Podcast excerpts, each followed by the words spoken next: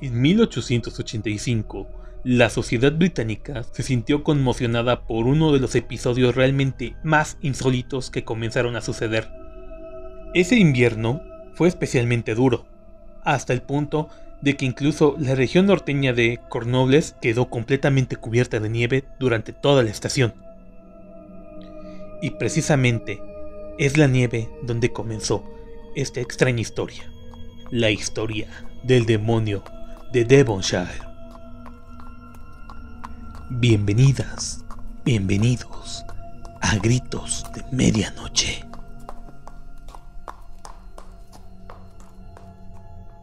En la mañana del 8 de febrero de 1885 apareció impresa en la nieve y a lo largo de todo Devonshire una serie de extrañas huellas que no correspondían a ningún animal conocido.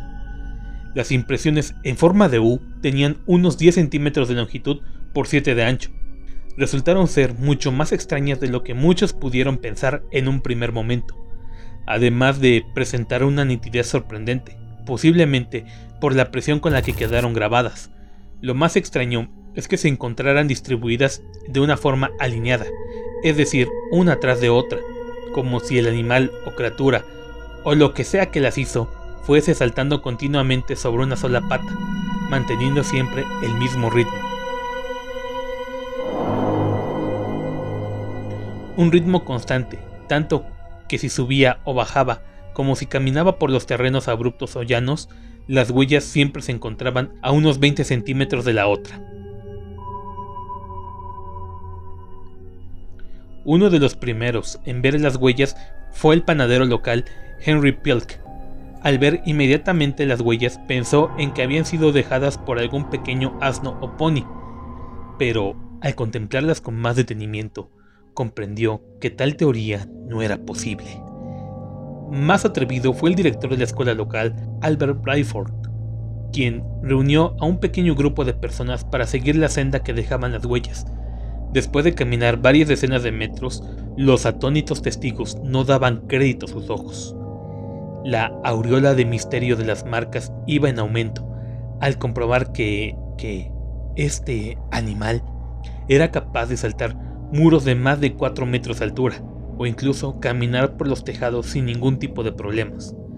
En algunos puntos, al encontrar muros de 6 metros, las huellas se detenían para aparecer en el otro lado del obstáculo, como si los hubiera logrado atravesar, o sencillamente hubiera volado por encima del mismo para aparecer tranquilamente al otro lado.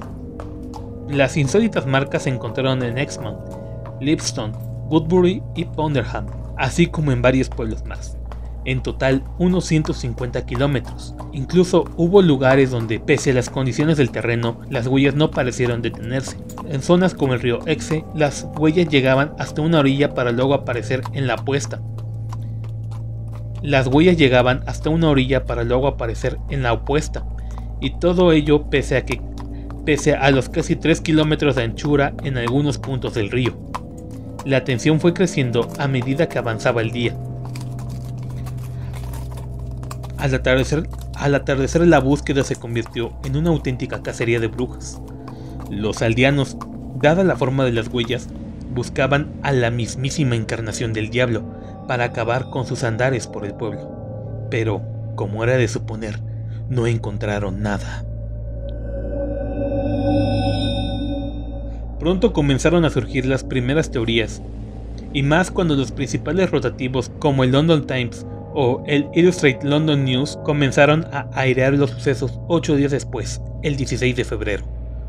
Uno de los primeros en arriesgarse fue el célebre paleontólogo Richard Owen, famoso por haber acuñado la palabra dinosaurio, quien proclamó que las huellas pertenecían a un grupo de tejones. Pero, ¿qué grupo de tejones es capaz de saltar muros de 6 metros y recorrer 150 kilómetros en una sola noche?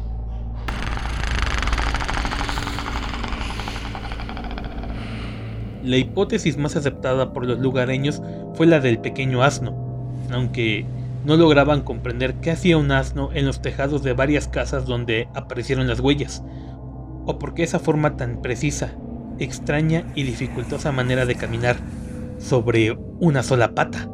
A estas teorías se le fueron uniendo otras, como las del globo aerostático arrastrando una cadena, un canguro escapado de algún zoológico, una gran abutarda, ranas, sapos, incluso los andares de una liebre coja. Todas ellas se acabaron desmoronando por sí solas con el tiempo, y tal como sucede con muchos otros de los hechos fortuitos, al día de hoy las misteriosas huellas aparecidas en Devonshire siguen sin una explicación que aclare el misterio. La discusión que suscitó la aparición de las huellas de Inglaterra hizo que muchos investigadores sacaran a la luz otros casos de misteriosas apariciones de huellas a lo largo del globo terráqueo, Curiosamente, y en contra de la pauta común de la criptozoología, se poseía la prueba antes que el propio críptido. Durante las fechas en que sucedieron los hechos de Devonshire, un corresponsal del Illustrated London News, rotativo que se ocupó de cubrir la historia de Devonshire, recordó que pocas décadas antes, en concreto en 1840, encontraron huellas similares en una cordillera de Galicia. Incluso algunos escribieron al diario alegando que el célebre explorador James Ross las encontró en la isla de Kerguelen, Francia, donde no existe ningún animal que tenga cascos en sus patas. Ese mismo año, el 14 de marzo, The Times señaló que cerca de Glenorchy, Escocia, también aparecieron ese tipo de huellas, cubriendo varios kilómetros de distancia. Poco a poco surgieron decenas de historias, entre ellas las más destacadas en Nueva Zelanda, en las playas de Nueva Jersey, Estados Unidos, en Bélgica, en las laderas del volcán Etna, Silicia, y aún más curioso, pero con bastante menos notoriedad, nuevamente en Devonshire en 1950. En ninguno de los casos señalados fue posible establecer el origen de las misteriosas marcas.